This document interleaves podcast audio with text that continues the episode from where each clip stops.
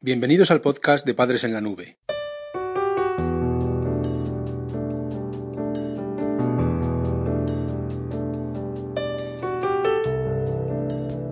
Hola madres y padres en la nube.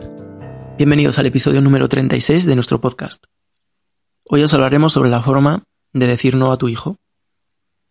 Imagina que es la cuarta vez esta semana que te planteas decir no a tu hijo, pero inexplicablemente acabas aceptando todas sus demandas.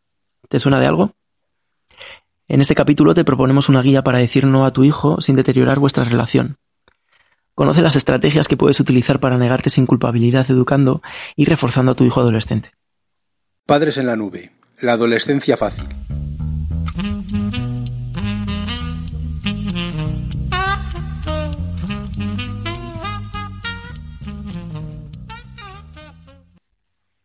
En primer lugar, vamos a ver el mapa del no.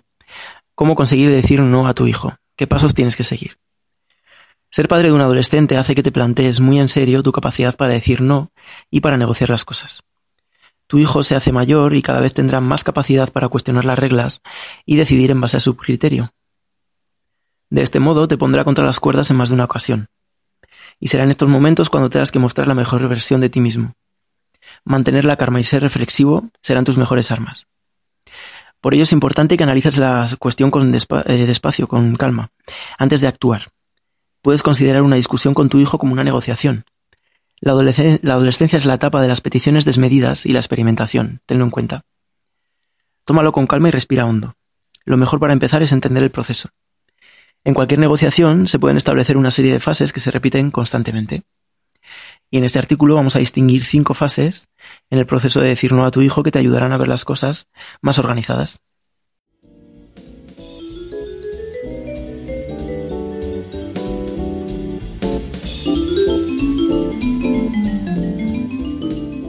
Recursos prácticos para padres en apuros. Fase 1.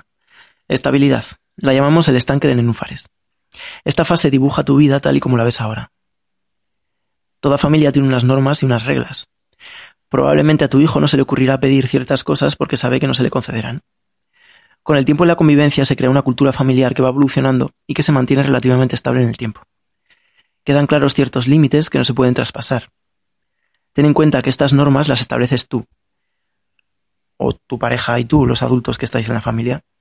Muchas veces puedes evitar tener que decir no a peticiones comprometidas si has dejado claro desde el principio lo que se puede esperar. Por ejemplo, imagina que una norma básica de tu familia es que no se puede comer en las habitaciones. Tu hijo no preguntará si puede hacerlo porque sabe que está prohibido. Si te lo planteara te pondría en un compromiso. Estarías en desventaja, sobre todo, si no habías pensado antes sobre ello y tu hijo esperase una respuesta rápida por tu parte. Visita nuestra web padresenlanube.com.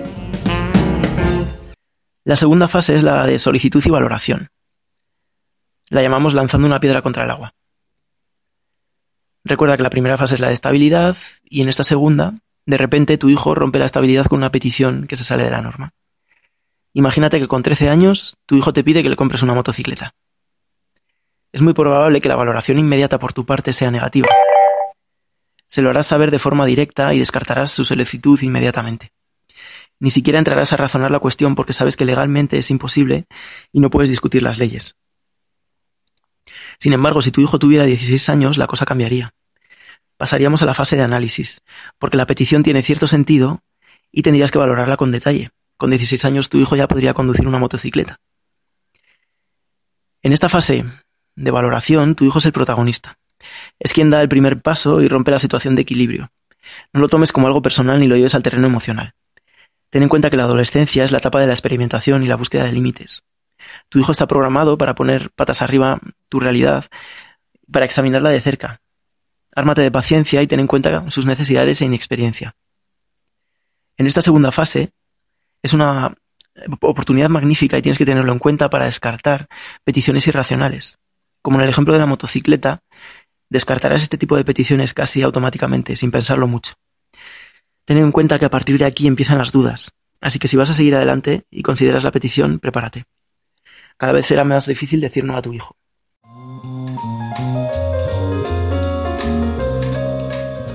Padres en la nube. Estrategias educativas para tu familia. La tercera fase es la de racionalización, y la llamamos calmando las olas. Cuando llegas a esta fase es porque inconscientemente has aceptado a trámite la solicitud de tu hijo. Comienzas a considerar los pros y los contras de una posible concesión.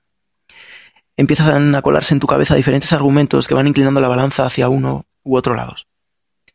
Probablemente en el ejemplo de la motocicleta valores aspectos como la seguridad vial, la responsabilidad de tu hijo, la utilidad práctica del transporte para la vida cotidiana, etc. Esta es la fase en la que entran en juego otros actores que pueden ayudar a decidir. Tu pareja, profesores, amigos, todos ellos pueden ser de gran ayuda en ocasiones puesto que aportan puntos de vista complementarios.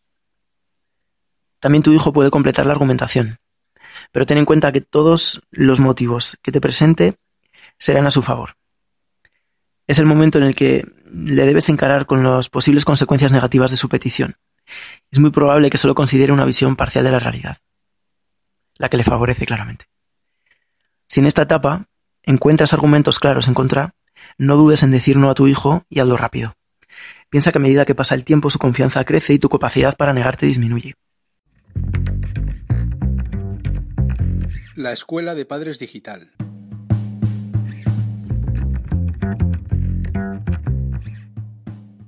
La cuarta fase es la de negociación. Y es la fase que llamamos la clave del éxito. En el caso de que hayas pasado por la tercera fase de racionalización con dudas, puedes optar por negociar. Si los argumentos no te han servido para negarte y aún no lo tienes claro, lo ideal es buscar algo a tu favor. Piensa que una petición de tu hijo te pone en una posición ventajosa. En educación, la clave es ganar terreno y utilizarlo a tu favor. La forma más inteligente de gestionar este tipo de situaciones es negociando. Un proceso de negociación busca obtener algo a cambio que repercuta positivamente en la familia y en la maduración de tu hijo. Siempre que tengas una petición encima de la mesa, puedes utilizar esta estrategia.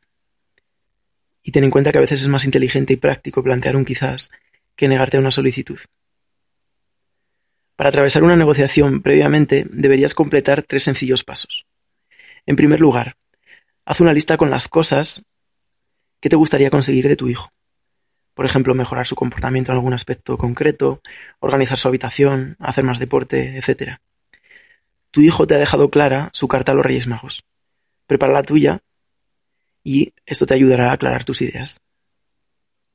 En segundo lugar, entre todas estas cosas que te gustaría conseguir de tu hijo, selecciona aquellas que puedan equipararse en esfuerzo a la petición que él ha hecho. Escoge entre ellas la más prioritaria y adaptada a la situación. Y no olvides que deberías considerar las habilidades actuales de tu hijo. No plantees imposibles. Y en tercer y último lugar, el paso previo para la negociación es plantear un trato a corto, medio o largo plazo. En este caso sí que consideramos más el corto y medio plazo con tu hijo, en el que para la obtención de su deseo tenga que dar lo que tú quieres a cambio.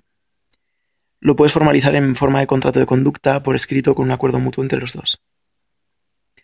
Si te atascas en este proceso, intenta hablar con otras personas que tengan relación con el proceso educativo de tu hijo. Tu pareja o los profesores te podrán ayudar a encontrar la clave. Tener en cuenta no solamente el resultado, sino también considerar el proceso. Imagínate que de nada serviría lograr un resultado positivo para ti si tu hijo pierde las ganas de volver a pactar nunca más contigo porque se ha sentido engañado. Padres en la nube. La adolescencia fácil.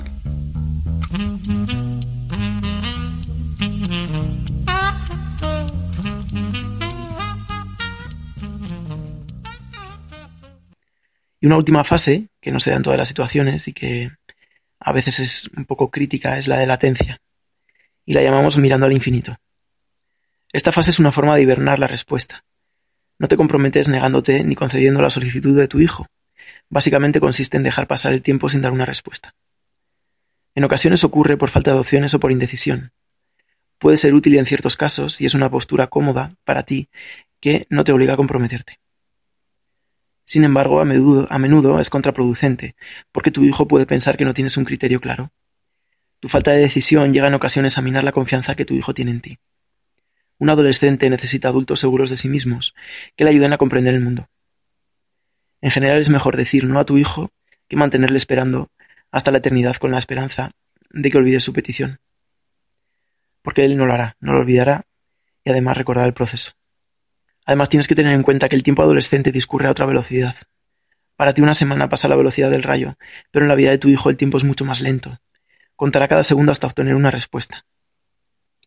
Esta fase de latencia puede tener sentido si quieres que se enfríe la parte emocional y permitirte decir no a tu hijo de una forma más calmada. Pero en ocasiones puede tener un efecto rebote y hacer que tu hijo se vuelva más ansioso. Así que manéjala con cautela.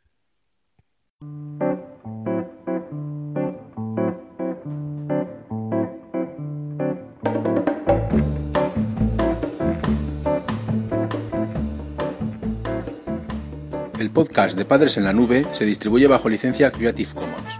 Puedes copiar, distribuir, promocionar y compartir este podcast siempre que menciones el nombre del autor y lo difundas con una licencia igual a la que regula la obra original.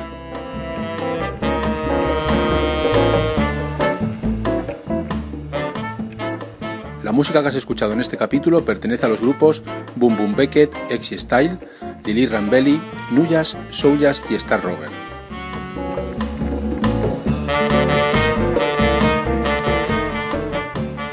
Podcast creado y distribuido desde España por Félix Martínez. Voces por Daniel García. Padres en la nube.